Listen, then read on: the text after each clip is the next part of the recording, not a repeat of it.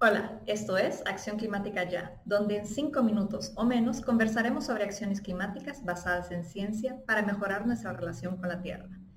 El día de hoy hablaremos sobre la preservación de la capa de ozono como acción climática planetaria ejemplar. En los 80, tras confirmarse el debilitamiento de la capa de ozono, el mundo se unió para enfrentar el desafío. Esta historia nos puede guiar en la lucha contra la urgencia climática actual. La capa de ozono es una frágil franja de gas que nos protege de los rayos ultravioletas del sol. Estuvo en peligro debido a la liberación de algunos productos químicos y otros compuestos. Esto llevó a la formación de agujeros en la capa de ozono, aumentando la exposición a la radiación ultravioleta, causando daños a la salud humana, los ecosistemas y la biodiversidad. Resulta que algunos productos químicos que usamos a diario pueden causar mucho daño a la capa de ozono, estos productos químicos, llamados halocarbonos, están formados por carbono y otros elementos como flúor, cloro, bromo o yodo. Los halocarbonos que tienen bromo suelen ser más dañinos para la capa de ozono que los que tienen cloro.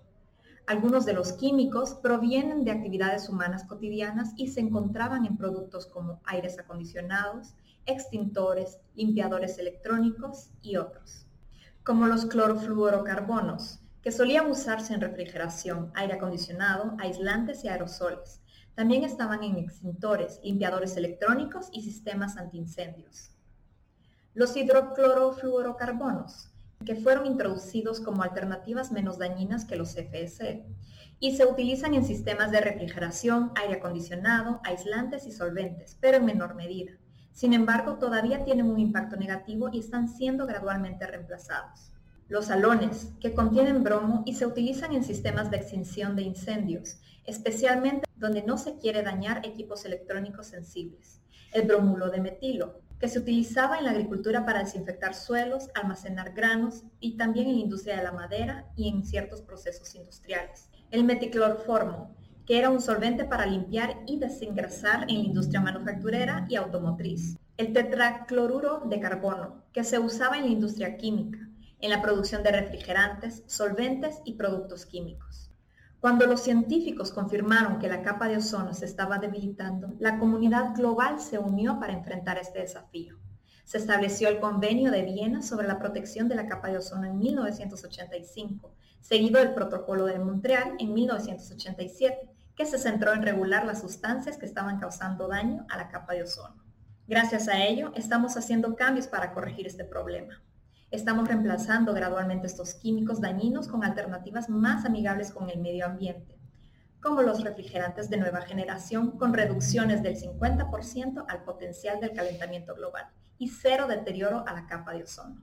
La comunidad global se unió para enfrentar esta crisis. El Protocolo de Montreal fue un hito crucial que reguló la producción y consumo de sustancias que agotan la capa de ozono. Gracias a este esfuerzo, hemos visto una recuperación progresiva de la capa de ozono y se espera que se recupere por completo para mediados de este siglo. Esta historia de éxito nos muestra que cuando nos unimos como comunidad planetaria y tomamos decisiones basadas en ciencia, podemos revertir daños ambientales significativos. Esto nos da esperanza y nos sirve como ejemplo alentador en nuestra lucha contra la urgencia climática.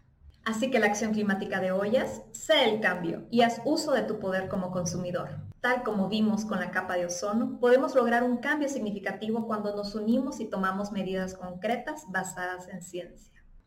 Sintoniza el próximo episodio de Acción Climática Ya para obtener otro consejo rápido que te ayudará a mantener y fortalecer todos tus esfuerzos de responsabilidad económica, social y ambiental.